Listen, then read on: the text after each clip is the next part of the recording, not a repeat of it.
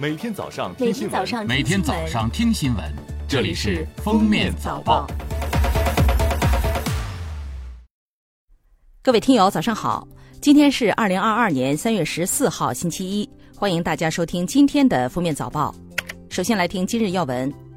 国家药监局日前印发通知，要求各省级药品监督管理部门要继续加强对新冠病毒检测试剂网络交易信息的监测处置力度。对监测发现的违法违规线索，要及时组织查处。各级药品监督管理部门要高度重视网络监测、投诉举报、舆情监测、监督检查、监督抽查等渠道反映的案件线索，对未经许可生产经营、生产经营未经注册新冠病毒抗原检测试剂等违法违规行为，要依法从严查处。涉嫌犯罪的，要及时移送公安机关。十三号，北京第十三届冬残奥会闭幕。在本届冬奥会上，中国体育代表团夺得十八枚金牌、二十枚银牌、二十三枚铜牌，在金牌榜、奖牌榜居第一位，取得了我国参加冬残奥会的历史最好成绩。北京冬残奥会落幕，这些冬奥会和冬残奥会场馆什么时候对外开放？在十三号举行的北京冬奥组委赛事总结新闻发布会上，北京冬奥组委新闻发言人严家荣透露，目前各个场馆都在积极的筹备尽快向公众开放的方案。不少场馆计划五一之前就对公众开放，宾利方计划在四月份开门迎客，让公众体验赛时真实场景。近日，国家烟草专卖局发布《电子烟管理办法》，五月一号起正式实施。其中，管理办法明确提出，禁止向未成年人出售电子烟产品，并且禁止销售除烟草口味外的调味电子烟。下面是热点事件：十三号，深圳发布通告，除保障城市运行及公港物资货运的交通外，全市公交、地铁停运，全市社区小区、城中村、产业园区实行封闭式管理，全市人员非必要不离身。确有特殊需要，一律凭二十四小时核酸阴性证明离身。上述措施自三月十四号到二十号期间实行，后续将根据疫情防控形势动态调整。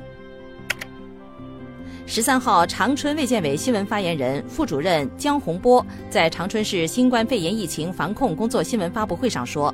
疫情期间，长春市急诊实行首诊负责制，不得以任何理由拒绝或推诿急诊患者，确保急诊救治及时有效。门诊患者和陪同人员均需持四十八小时内核酸检测阴性证明方可入院，鼓励采取网上预约挂号的方式就诊。近日，上海市新冠肺炎疫情防控工作领导小组办公室发布通告：上海市民非必要不离户，确需离户的人员需持四十八小时内核酸检测阴性报告；来沪返沪的人员需持有抵沪前四十八小时内核酸检测阴性报告。记者从上海市交通部门获悉，为配合疫情防控工作，上海全部客运站自三月十四号起将暂停营运。上海市道运中心要求停运的客运站做好公示，对已购票旅客全额退款，并做好解释工作。十三号，武汉大学二零二二赏樱政策发布。二零二二年樱花开放期间，武汉大学校园继续实行严格风控管理，不对社会公众开放，将免费开放网络云赏樱通道，推迟抗疫医护赏樱专场日活动，视疫情形势变化再择机举办。最后来听国际新闻。当地时间三月十二号，俄罗斯央行决定三月十四号至十八号，莫斯科证券交易所不会恢复交易。当地时间十三号，日本首相岸田文雄在东京都内召开的日本自民党大会上发表演说，表达出对日本宪法第九条进行更改的意图。日本宪法第九条是日本国宪法中较为著名的一条，主要内容是放弃发动战争的权利。韩国山林厅十三号表示，始于庆尚北道魏真郡的东海岸森林火灾，在持续近九天后，主火终于被扑灭。扑灭主火共耗时二百一十三小时四十三分钟，这是自一九八六年开始相关统计以来扑灭此类大火所用的最长时间。据山林厅估计，共有两万零九百二十三公顷的林地被烧毁。